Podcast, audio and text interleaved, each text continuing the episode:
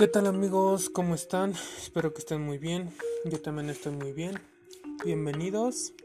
Eh, eh, bueno, sé que les debo una explicación, el por qué ya tenía muchísimo tiempo, desde el año pasado que este libro del, traidor lo había dejado de, de leer.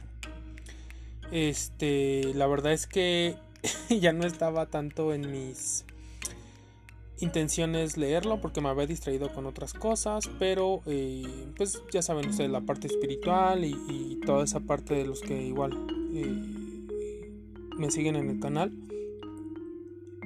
Pues, pues ven que estoy llevando a cabo, ¿no? Para los que me escuchan en Anchor, en Spotify, en Apple Podcast, Crazy Podcast, eh, Podcast Addict, este, Apple Podcast también, iTunes, este, inclusive en Patreon. Muchas gracias, muchas gracias por por tenerme paciencia y por eh, seguir escuchándome, seguir siguiendo eh, este audiolibro, el podcast, el que tengo ahí en Anchor y también si quieres ver este audiolibro en formato también de, con video te invito a que te suscribas a mi canal de youtube también que le des like estamos ahorita totalmente en vivo compartí el enlace ahí en mis redes sociales, Facebook, Twitter, Instagram.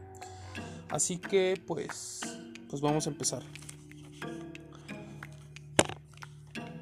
Audiolibro El traidor de Anabel Hernández. El diario secreto del hijo del Mayo Zambada. Del hijo del Mayo. Capítulo 5. Contacto en los pinos. Entre aproximadamente 1996 y 2001 viví principalmente en Culiacán y en la Ciudad de México. Iba y venía para protegerme de la organización de los Arellano Félix, con quienes el cartel de Sinaloa estaba en guerra. Además de Culiacán y la Ciudad de México, también pasé largos periodos en los Estados Unidos, Canadá, España y Brasil. En 1998 fui a la Ciudad de México y me entrevisté con un general mi abogado, o más bien el abogado de mi familia, me acompañó al encuentro. La cita se llevó a cabo en Los Pinos. Esta es la única vez que he ido ahí. Los Pinos es la residencia oficial donde el presidente de México vive. Este encuentro fue arreglado por otra persona, un abogado que mi papá envió. Yo no lo conozco ni sé quién es. Mi abogado y yo llegamos a México. Mi padre me dio un número telefónico para poder contactar al abogado y con quien se había hecho la cita. La cita fue en Paseo de la Reforma, cerca del Ángel de la Independencia. Lo recuerdo bien, fuimos con él en su coche, llegamos a Los Pinos. Tan pronto como llegamos entramos, como si ya nos estuvieran esperando. Los soldados que custodian la residencia fueron los que nos dejaron entrar. El encuentro no era sobre mi padre o sus negocios pero fue él quien lo arregló. Lo que pasa es que durante ese tiempo era cuando estaba la guerra con los Arellano y era cuando mi familia y yo no sabíamos qué hacer. Por un lado eran enemigos que mataban casi a diario a personas, ya fueran familiares, trabajadores de la empresa o el rancho o nuestros trabajadores, y yo fui a hablar a mi nombre y a nombre de mi familia. Yo expliqué al general que los enemigos de mi padre nos estaban acosando. Eso por un lado, y por el otro estábamos siendo acosados por el gobierno. Ni mi familia ni yo teníamos nada que ver con eso. Una cosa era mi padre y otra éramos mi madre, mis hermanas y yo. Yo le pregunté qué podíamos hacer para que ellos nos dejaran trabajar y vivir en paz. Pero estoy hablando sobre el encuentro. El ejército y la PGR estaban acosando a mi familia, a mí y a mi madre cada 15 días. Ellos iban a hacer cateos a la casa y la trataban como un criminal, lo mismo que a mis hermanas, a todas porque ellas tienen sus propias casas. Ellas están casadas y cada semana o cada mes el ejército iba a visitarlas y derribaban sus puertas supuestamente buscando al Maya. Y ellos hacían lo mismo en mi casa y yo quería saber qué podríamos hacer al respecto. Eso es lo que le expliqué al general. que mi madre no tenía nada que ver con mi padre o sus negocios y que nosotros queríamos saber por qué estaban estábamos siendo acosados por el gobierno. El general me dijo que él entendía la situación, que él tenía conocimiento de eso y que toda la presión sobre mi padre era por culpa del gobierno americano y el gobierno de México hacía esas cosas para que así en la televisión y los periódicos se viera que estaban buscando al Mayo y que esa era la razón por la cual estaban haciendo búsquedas en nuestras casas y ranchos, porque era lógico que Mayo estuviera en la casa de mi madre. Y eso es más o menos lo que dijo el general pero yo sabía a través de mi padre que él le enviaba dinero al general, aunque mi padre no lo conocía personalmente, pero había la conexión a través del abogado que era su amigo. En aquel momento mi padre quería y siempre ha querido el bienestar de la familia. Él nunca había querido envolvernos en sus problemas, mucho menos a mis hermanas y a mi madre. Comimos el desayuno ahí en la residencia de los Pinos, no exactamente dentro de la casa del presidente, la residencia Miguel Alemán, pero al lado, en una casa cerca del cerca cercana al jardín. Esa fue la única vez que vi al general. Los Pinos era la residencia oficial donde despachó el presidente de México en turno desde 1934 hasta 2018. Su primer inquilino fue Lázaro Cárdenas, el histórico mandatario que hizo la expropiación petrolera enfrentándose a las grandes transnacionales petroleras de Estados Unidos e Inglaterra. ¿Quién sabe qué hubiera pasado pensado de la visita de Vicentillo? La residencia es un conjunto de edificaciones blancas que emerge entre el verde profundo del majestuoso bosque de Chapultepec, repleto de milenarios ahuehuetes, cedros, álamos y pinos. Al complejo lo preside la residencia Miguel Alemán, un fastuoso palacete de estilo francés, de pisos de mármol, maderas finas, con cuadros de pintores mexicanos de la talla de Rivera, Tamayo, Siqueiros o de Dr. Atl. Ahí vivían las familias presidenciales y se hacían desde las cenas de gala oficiales con mandatarios de todo el mundo hasta las bacanales de los juniors del presidente. Rodean al conjunto de casas las calzadas de adoquín y piedra que permiten caminar por los jardines comprados y montículos llenos de flores. La más importante es la calzada de los presidentes, donde se encuentran las esculturas en bronce de todos los presidentes. El edificio más antiguo es la Casa Lázaro Cárdenas, donde despachó el general, y fue ahí donde Vicentillo desayunó con el general de división Roberto Miranda Sánchez. Mientras otros capos de la droga huían, el Mayo enviaba a su hijo más amado a la casa del presidente de la República. En aquel tiempo, durante la administración de Ernesto Cedillo, Miranda era el jefe del Estado Mayor Presidencial, EMP por sus siglas, el sobrenombre con el que se le conocía en las filas castrenses desde el colegio militar en el Pirrín. El EMP era la guardia pretoriana del presidente en turno, un órgano desconcentrado con cerca de 8.000 elementos que dependía directamente de la presidencia, integrado por miembros de la Secretaría de la Defensa Nacional Sedena, la Marina e incluso algunos civiles, sobre todo en las áreas de protocolo. Este cuerpo desapareció oficialmente en mayo de 2019 a instancias del presidente López Obrador. Según varios militares con los que hablé, ser jefe del EMP suponía tener el mismo poder que el secretario de la Defensa Nacional, muchos recursos económicos y absoluta discrecionalidad, Entrar en la cúpula del EMP era privilegio de muy pocos y los registros públicos sobre Miranda como parte de esa élite datan al menos desde el sexenio de Miguel de la Madrid desde 1982 a 1988.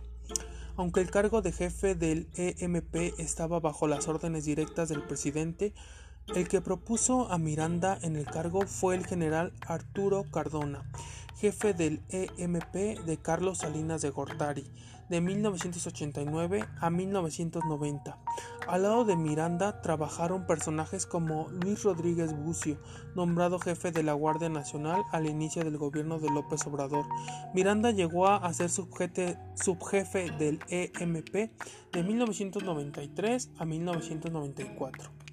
El contacto directo del Mayo con Miranda no era cosa menor. En aquella época, la del PRI como partido único en el poder presidencial, quien tenía acceso al jefe del EMP, tenía una llave mágica para abrir cualquier otra puerta dentro y fuera de los pinos. Técnicamente los miembros del EMP eran los responsables de la seguridad cotidiana del presidente y de su familia dentro y fuera de México organizaba los eventos y las giras del mandatario. Era Miranda, al igual que sus antecesores y predecesores, quien decidía a quién se le abría la puerta para ver al presidente, quién se sentaba cerca de él en las giras y quién no. Conocía los secretos más íntimos del mandatario y tenía acceso directo a su oído. Ahí los militares conseguían ascensos con mucha mayor facilidad que los que estaban asignados en las zonas y regiones militares por relaciones públicas, no por meritocracia.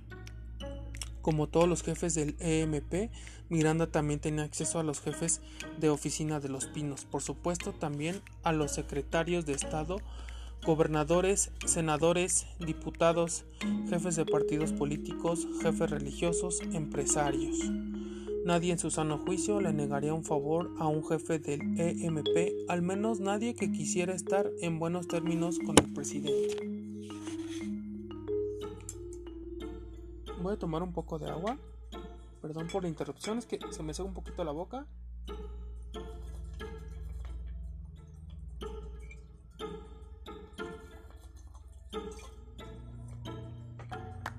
Vale, continuamos.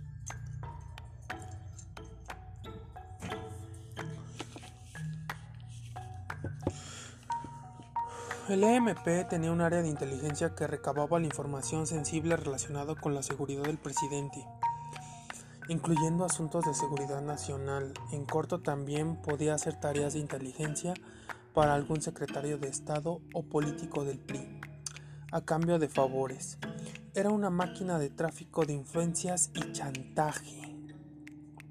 Posiblemente jamás habría alcanzado esa posición privilegiada de no ser por un giro del destino. El asesinato del candidato presidencial del PRI, Luis Donaldo Colosio, el general Domiro García, era subjefe del EMP cuando lo designaron jefe de seguridad de Colosio.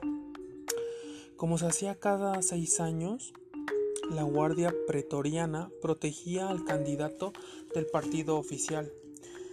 El 24 de marzo de 1994, Colosio fue asesinado en Tijuana. Ernesto Cedillo se convirtió en sucesor de Colosio y Miranda de García, cuya carrera militar quedó sepultada junto con el malogrado candidato, asumió oficialmente el mando del EMP. Aunque el general Miranda fue amable con Vicentillo, quienes lo conocen desde hace décadas lo califican como arrogante, prepotente y arbitrario. Sus ambiciones no conocían límites, aspiró a ser titular de la Sedena en al menos dos ocasiones, con el primer presidente emanado del Partido Acción Nacional, Vicente Fox, de 2000 a 2006, y luego con Enrique Peña Nieto, de 2012 a 2018.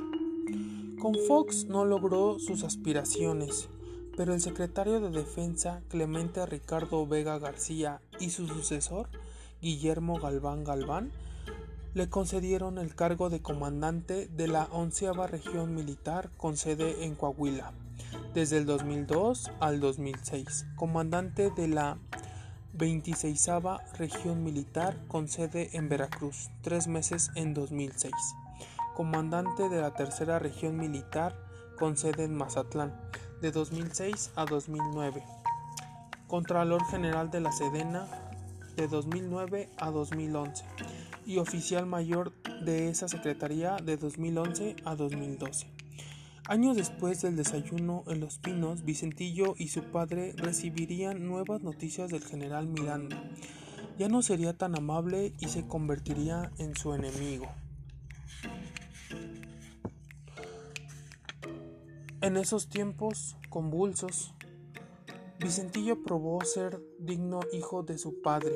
No solo demostró temple para sentarse a desayunar en la casa del presidente rodeado por el EMP,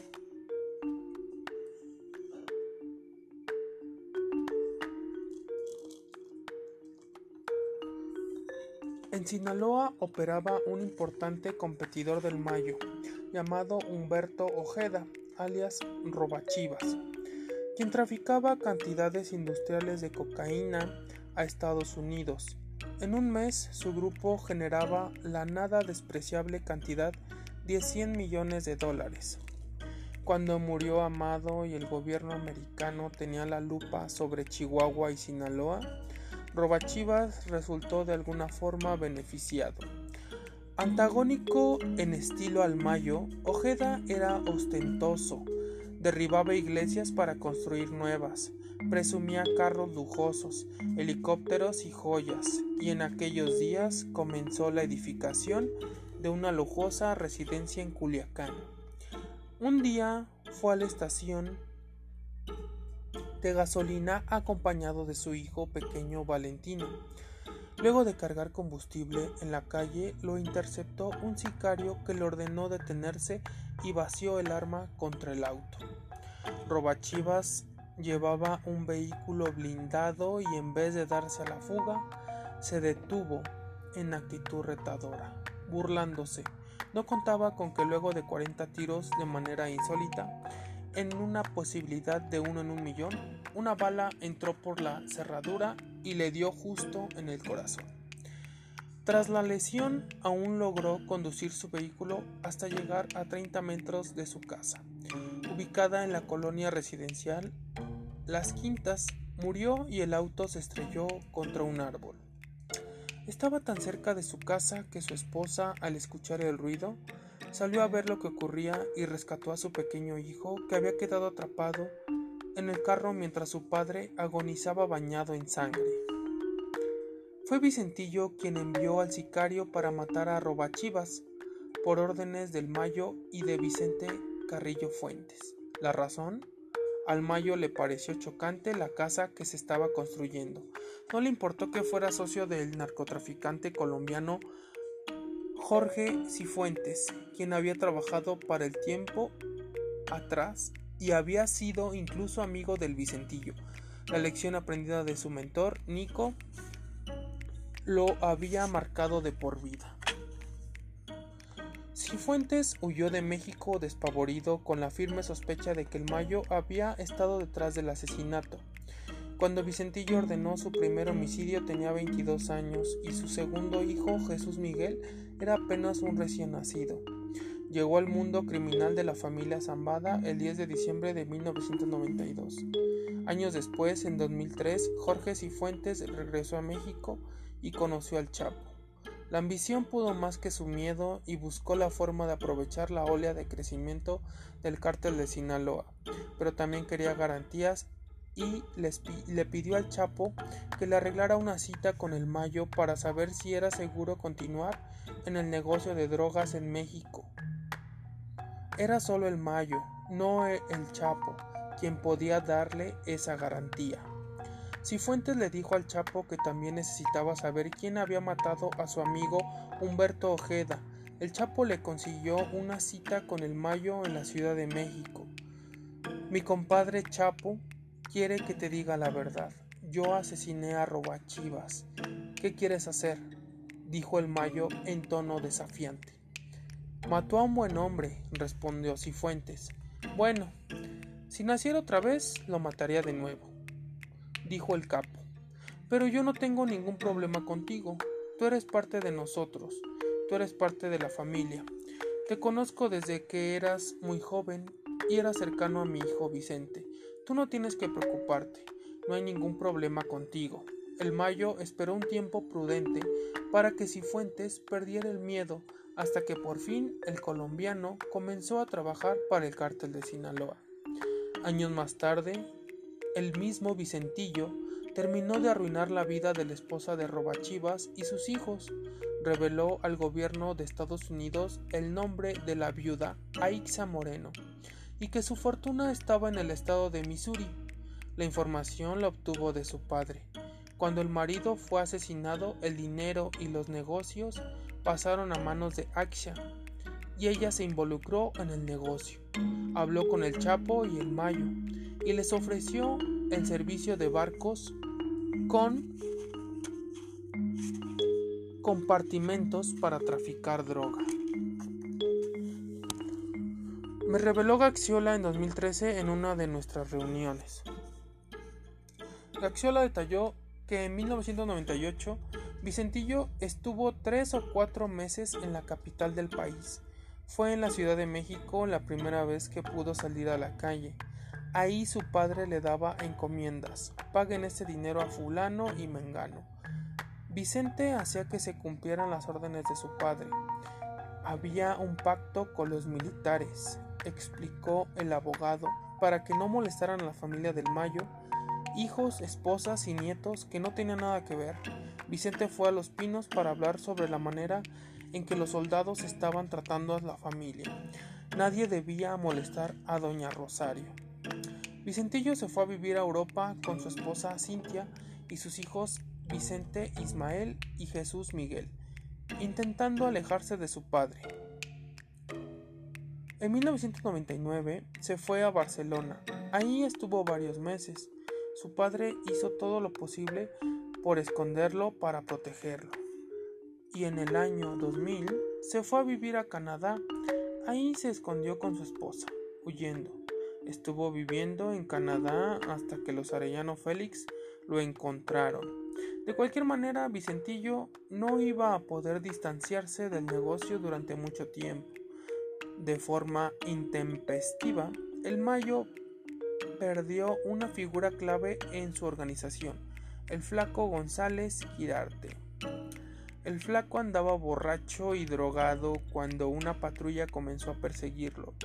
Nervioso por la presión que existía sobre él, en vez de detener el auto, huyó.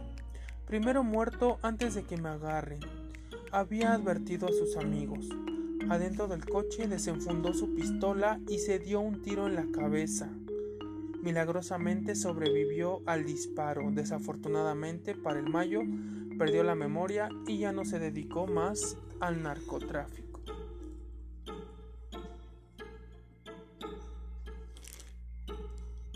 Aproximadamente en 1999 mi involucramiento en las actividades del tráfico del cártel comenzó a aumentar. Un padrino de confirmación de mi hijo más grande, Vicente Ismael, era hermano de mi compadre Chapo. Su nombre era Arturo Guzmán Loera. Lo llamaban Pollo o Pollito. Traficaba drogas desde los 90. Desde que el Chapo fue arrestado, 1993, Arturo comenzó a trabajar con sus primos, los hermanos Beltrán Leiva y también con mi papá. Se hizo muy cercano a mi papá. Arturo Beltrán Leiva, Héctor Beltrán Leiva y Alfredo Beltrán Leiva. Ellos eran con quienes yo tenía más interacción. Pollo y sus primos vivían en Acapulco, Guerrero. Arturo trabajaba en sociedad con mi padre, él controlaba esa área.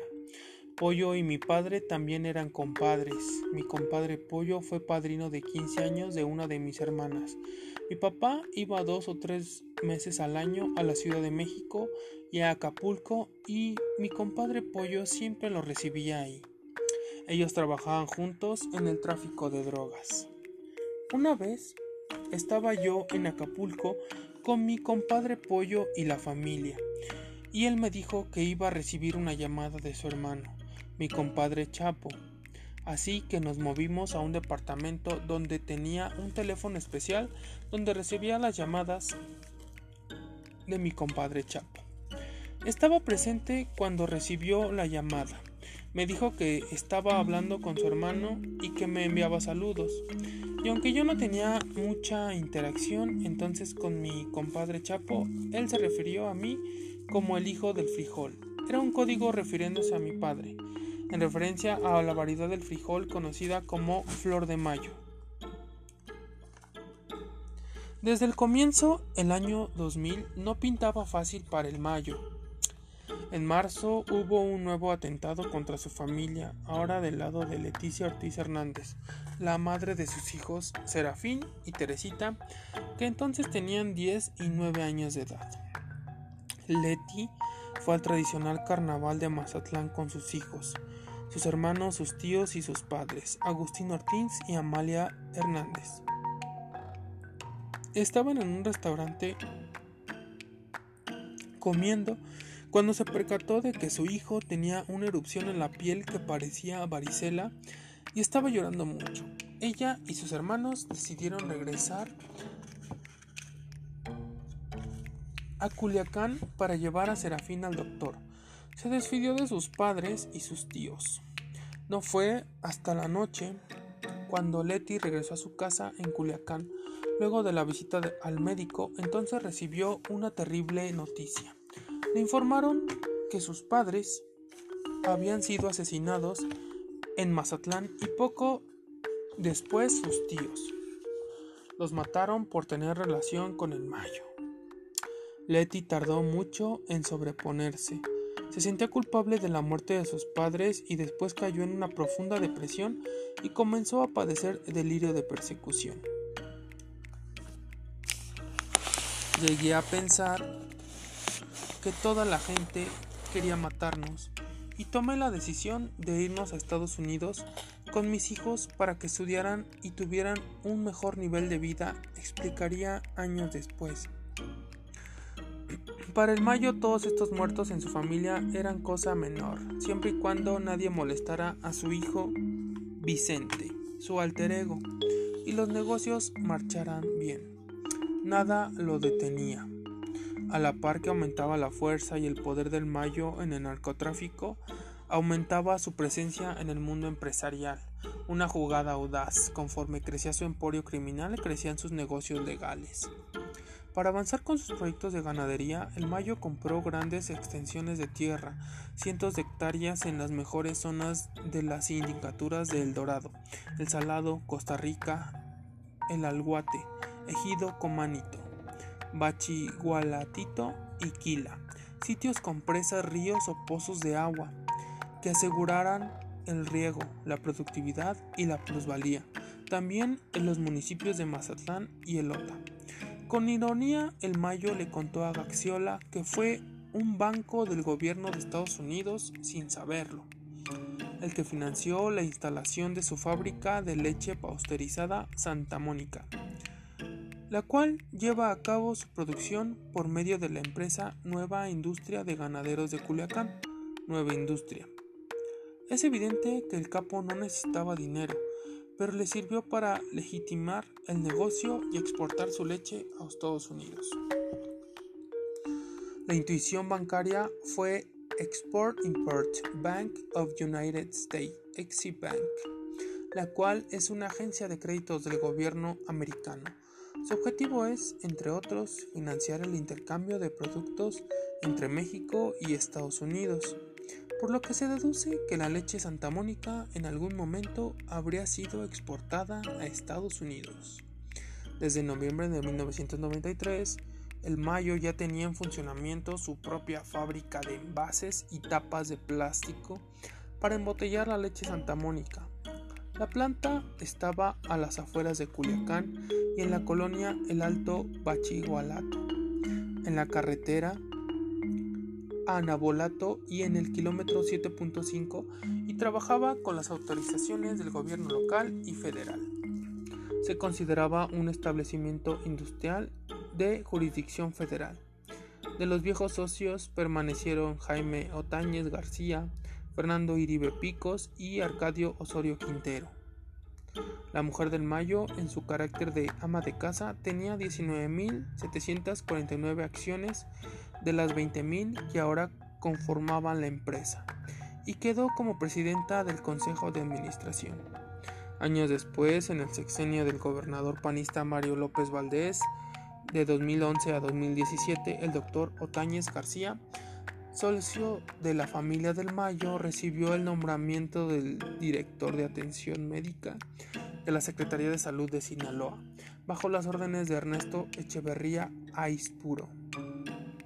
Al final de ese gobierno, Ambos fueron acusados de desvíos millonarios de recursos públicos, aunque en 2017 se giró orden de aprehensión contra Otañez García. En 2018 la Fiscalía sinaloense pidió al juez retirarle los cargos porque no se encontró evidencia contundente en su contra. El éxito del Mayo en los negocios legales radicaba en que aplicaba el mismo empeño que en sus negocios criminales, los cuales debían funcionar con la precisión de un reloj suizo. De 1995 a 1998 logró que disminuyeran los costos de la fábrica pasteurizadora, con el apoyo del joven Jesús Urquides Lara, quien pasó de prestanombres a empleado. Se formaron equipos de trabajo para incrementar la productividad y los controles en las áreas de producción, envasado y almacenes. Y el parque vehicular de los camiones repartidores de la leche se multiplicó de 50 a 250. En 1996, Maitecita, como la llama su padre, y sus hijos Javier y Maite Díaz Zambada crearon la empresa Autotransportes JYM Jim en la ciudad fronteriza de Piedras Negras, Coahuila. El objeto de la empresa es la explotación del Servicio Público Federal de Transporte de Carga en las rutas de jurisdicción federal o local autorizadas mediante concesiones de la Secretaría, Secretaría de Comunicaciones y Transportes o del gobierno local. Omar Batis Mendoza fue nombrado comisario del negocio. Este resultaba conveniente no solo por el giro, sino por la ubicación. Si se mira desde la perspectiva del negocio del Mayo y se pone atención al relato de Vicentillo, hasta hoy la empresa sigue activa. En el año 2000 los Zambadas siguieron multiplicando sus empresas. En marzo crearon la empresa Establo Pueblo Puerto Rico ante el notario número 81 de Culiacán, José Antonio Núñez Bedoya. Aparecen como primeras socias María Teresa, Miriam Patricia, Mónica del Rosario y Modesta Zambada Niebla. El objeto social de la nueva empresa era actividad agrícola y ganadera de cría, engorda y producción de leche. No obstante, la abundancia también generaba problemas. Con exceso de confianza, en enero de 2000, Maitecita pretendió cruzar a Arizona con más de 10 mil dólares en efectivo. No los declaró y la detuvieron. En la Corte de Distrito de Arizona se le inició una causa criminal. Fue la primera vez que Fernando Caxiola actuó como abogado de la familia. La hija mayor del Mayo se declaró culpable y milagrosamente el asunto no pasó a mayores y la dejaron en libertad. Ese mismo mes, su hermana Mónica del Rosario Zambada Niebla tuvo un problema similar. En el cruce de Nogales con Arizona también llevaba exceso de dinero e intentó pasar sin notificarlo. Claro, porque no tenía cómo justificarlo. El Servicio de Inmigración de Estados Unidos le retuvo su pasaporte y visa. De nuevo, la familia Zambada recurrió a Gaxiola, quien una vez más logró ganar el caso y que le devolvieran sus documentos a la hija del Mayo. Gaxiola se ganó la confianza del patriarca del cártel de Sinaloa.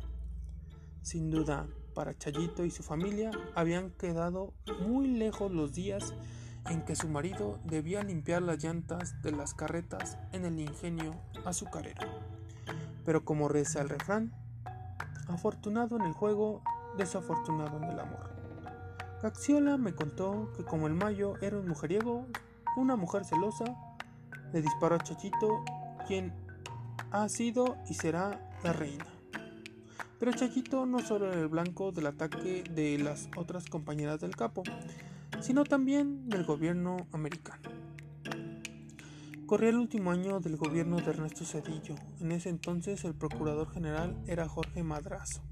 El fiscal especial de atención de delitos contra la salud, FEADS, era un personaje llamado Mariano Hernán Salvati el coordinador de investigaciones José Luis Santiago Vasconcelos, dos amigos muy cercanos. Hernán Salvati siempre presumía su buena relación con el gobierno de Estados Unidos y le encantaba el mote de los medios de comunicación que le habían puesto, fiscal de hierro. Se hacía pasar por el feroz cazador de corruptos y narcos. Había girado la orden de aprehensión contra el gobernador Villanueva y estaba a cargo del maxi proceso, que después terminó en la nada, pero mientras tanto le dio buena imagen pública. Después del escándalo de Gutiérrez Rebollo, aumentó la presión del gobierno americano. Herrán Salvati tenía que dar resultados y sobre su escritorio estaba la averiguación previa 1144 MPF-EADS-2000, donde se mencionaba a Ismael Zambada García. El 20 de junio de 2000, el Ministerio Público de la FEADS Francisco Vargas Díaz se presentó en el rancho de Establo, Puerto Rico, ubicado en la sindicatura El Salado, en Culiacán, para hacer un cateo en la propiedad y cumplir la orden de aprehensión, la orden de localización y aprehensión girada contra el Mayo.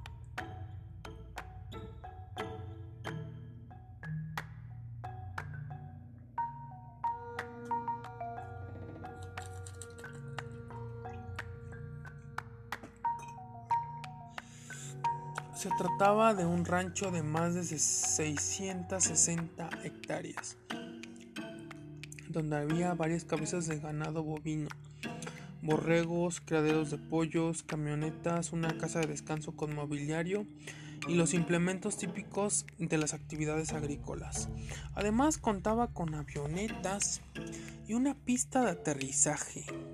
El Mayo no fue arrestado ahí, pero el 23 de junio Vargas Díaz emitió una orden de aseguramiento a la propiedad, la primera en la vida del capo. A pesar de todo, el susto no pasó a mayores, ni siquiera el llamado fiscal de hierro pudo contra el Mayo. El 24 de junio, contrario a todas las leyes, FEADS designó como depositario legal de la propiedad y todos sus bienes al contador Jesús Alonso López Díaz, el representante legal de la empresa de la familia del Mayo. El 5 de julio de 2000, el inmueble pasó a manos del Servicio de la Administración de Bienes Asegurados CERA, pero fue solo una formalidad porque el mismo CERA volvió a nombrar como depositario a López Díaz. Solo al narcotraficante Ismael Zambada García podían asegurarle un bien para dejarlo después en sus propias manos. Esto sucedió con la complicidad del director general de la CERA, Santiago Sánchez Herrero, aunque en la formalidad el CERA dependía de la Secretaría de Hacienda. En la práctica recibía las órdenes de la PGR. Por la importancia del caso, no es posible que Herrán Salvati y Santiago Vasconcelos no siguieran a fondo el caso. Aún así, Chayito y López Díaz iniciaron un juicio de amparo 253-2000-medio 3A para recuperar formalmente la propiedad, aunque informalmente nunca la habían perdido. Al final, el engorroso trámite judicial, que habitualmente tarda décadas, no fue necesario. El 5 de diciembre de 2000, apenas iniciado el sexenio de Vicente Fox, el primer presidente emanado del PAN, milagrosamente la PGR ordenó el levantamiento del aseguramiento de la propiedad de Establo Puerto Rico y los bienes muebles e inmuebles que había dentro. El nuevo titular de la PGR era Rafael Macedo de la Concha, pero el nuevo encargado de despacho de la FEADS era Santiago Vasconcelos quien debió autorizar la devolución del rancho a la familia del Mayo para que ésta fuera posible. A las 5 de la tarde eh, del 19 de diciembre de 2000, se devolvió oficial y legalmente la propiedad a la familia del Mayo Zambada, en un acto oficial llevado a cabo en el Salado, donde se levantó el acta de devolución de bienes. Gaxiola me dio copia de una parte del expediente de aquel aseguramiento, pero nunca me dijo a quién llamó el Mayo para resolver el problema. ¿Al general Miranda? A quien quiera que haya llamado, tenía que ser alguien que podía girar órdenes en la PGR. Investigué sobre los hechos y descubrí que el expresidente de aquel histórico aseguramiento es un secreto de Estado. Hasta el día de hoy, en la Fiscalía General que preside Alejandro Gers Manero, por medio de la Ley Federal de Transparencia, negaron la existencia de los documentos que estaban en su poder y de los cuales el Servicio de Administración y Enajenación de Bienes me dio copia para cumplir con la rendición de cuentas. Aunque de la propia FGR les advirtieron no hacerlo. Así, gracias a la gentileza de la PGR, el Mayo inició con el pie derecho su relación con la nueva Administración Federal. Justo un mes después, el 19 de enero del 2001, el gobierno de Fox permitió que Joaquín Guzmán Loera saliera de la prisión de máxima seguridad en Puente Grande, Jalisco. Notas. Texto escrito por Vicente Zambada Niebla, entregado por Fernando Gaxiola a la autora. La autora tuvo en su poder el escrito de este relato desde 2015. El Hijo del Mayo confirmó el episodio el 4 de enero de 2019 en la Corte Federal del Distrito Este de Nueva York durante el juicio del Chapo. Testimonio de Vicente Zambada Niebla en la Corte del Distrito Este de Nueva York 3 de enero de 2019. La autora tiene la versión estenográfica oficial de la Corte. Carta escrita por Leticia Ortiz al juez Dana Zambray, publicada por primera vez por el periodista Miguel Ángel Vega del semanario Río 12. Por medio de la Ley Federal de Transparencia, la autora tuvo acceso al permiso de operación de la planta otorgado por la Semarnat en 2005, donde están los antecedentes. No obstante, la dependencia calificó como secreta mucha información debido a la ley de propiedad industrial. La autora tiene copia de la escritura pública. Idem. Expediente criminal. Expediente juicio de amparo 253-2000 presentado por Rosario Niebla Cardosa ante el Juzgado Séptimo Distrito en el estado de Sinaloa. Obtenido del abogado Fernando Gaxiola e información del Servicio de Administración y Enajenación de Bienes de la Secretaría de Hacienda y Crédito Público, obtenida por la autora a través de la Ley Federal de Transparencia 23 de agosto del 2019. Información del Servicio de Administración y Enajenación de Bienes de la Secretaría de Hacienda y Crédito Público, obtenida por la autora a través de la Ley Federal de Transparencia 23 de agosto del 2019. Y bueno amigos, hasta aquí vamos a dejar esa transmisión en vivo. Está también eh, tanto en YouTube como en Anchor. Las grabo al mismo tiempo para que suban al mismo tiempo. Las pueden escuchar eh, las, bueno, las emisoras que les había comentado. No se pierdan el próximo episodio. Van a subirse ya seguidos, seguiditos. Ya traemos otra vez. Eh, bueno, estamos retomando otra vez este libro. El capítulo que le acabamos de leer se llama Contacto en los Pinos. El capítulo que sigue, para que no te lo pierdas, se llama Mi compadre Chapo, capítulo 6, ¿vale? Y bueno amigos, por donde me escuchan, YouTube, Anchor, Google Podcast, 3 Podcast, Apple Podcast, Spotify, eh, Podcast Addict, incluso en Patreon. Muchas gracias por seguir eh, este podcast, este audiolibro. Voy a hacer una lista de reproducción para los que no han escuchado las otras partes de este audiolibro. También ahí lo tengan y no me le den play y se reproduzcan ahí todos los capítulos con musiquita y todo de fondo. Y bueno, espero que les haya gustado eh, esta lectura en vivo. Como saben, ahorita que ya tenemos eh, transmisiones en vivo, voy a aprovecharlas en el canal porque es mucho mejor y, mucho más rápido transmitir en vivo, el video se queda subiendo y ya nada más en un, en un tiempo pues, lo comparto en, mis redes sociales. Si no me sigues ahí te, invito a que me sigas, Facebook, Twitter, Instagram. Eh, si quieres comprar rapé, que te lea el tarot o que te dé una asesoría personal tanto en dieta como en ejercicio, entrenamiento. Mi correo de contacto es abelolvera74 74 arroba gmail.com está acá abajo en la descripción y Sigan mi canal de videojuegos, Pandillero Talentoso 369. También sigan mi canal de programación y automatización de pruebas de software o de procesos, Arquitecto de pruebas de software. Como te digo, sígueme en Facebook, Twitter, Instagram. Escúchame en Anchor, Google Podcast, Crazy Podcast, Apple Podcast, Spotify, Podcast Addict. Y si quieres patrocinarme en Patreon desde un dólar al mes, también te lo agradezco mucho. Y bueno, no me queda más que agradecerte por seguir este podcast. Eh, ya sea si quieres ver el video podcast, el audiolibro con, eh, con video. O si quieres escucharlo solamente en audio, en todas las emisoras que te acabo de nombrar. Igual, de cualquier manera, aquí estamos. Vamos a seguir subiendo los demás capítulos. El que sigue es el capítulo 6, mi compa Chapo empieza a poner buena esta historia y lo que me gusta es que eh, la periodista es muy honesta y todo lo respalda con investigaciones y es la mejor manera de, saber la verdad. La verdad de México, la verdad de Estados Unidos e inclusive la verdad pues ahora sí que todo todo lo que el mal llamada América Latina porque pues ahora sí que todo sigue una ruta ya saben de qué les estoy hablando. Espero que les haya gustado este capítulo.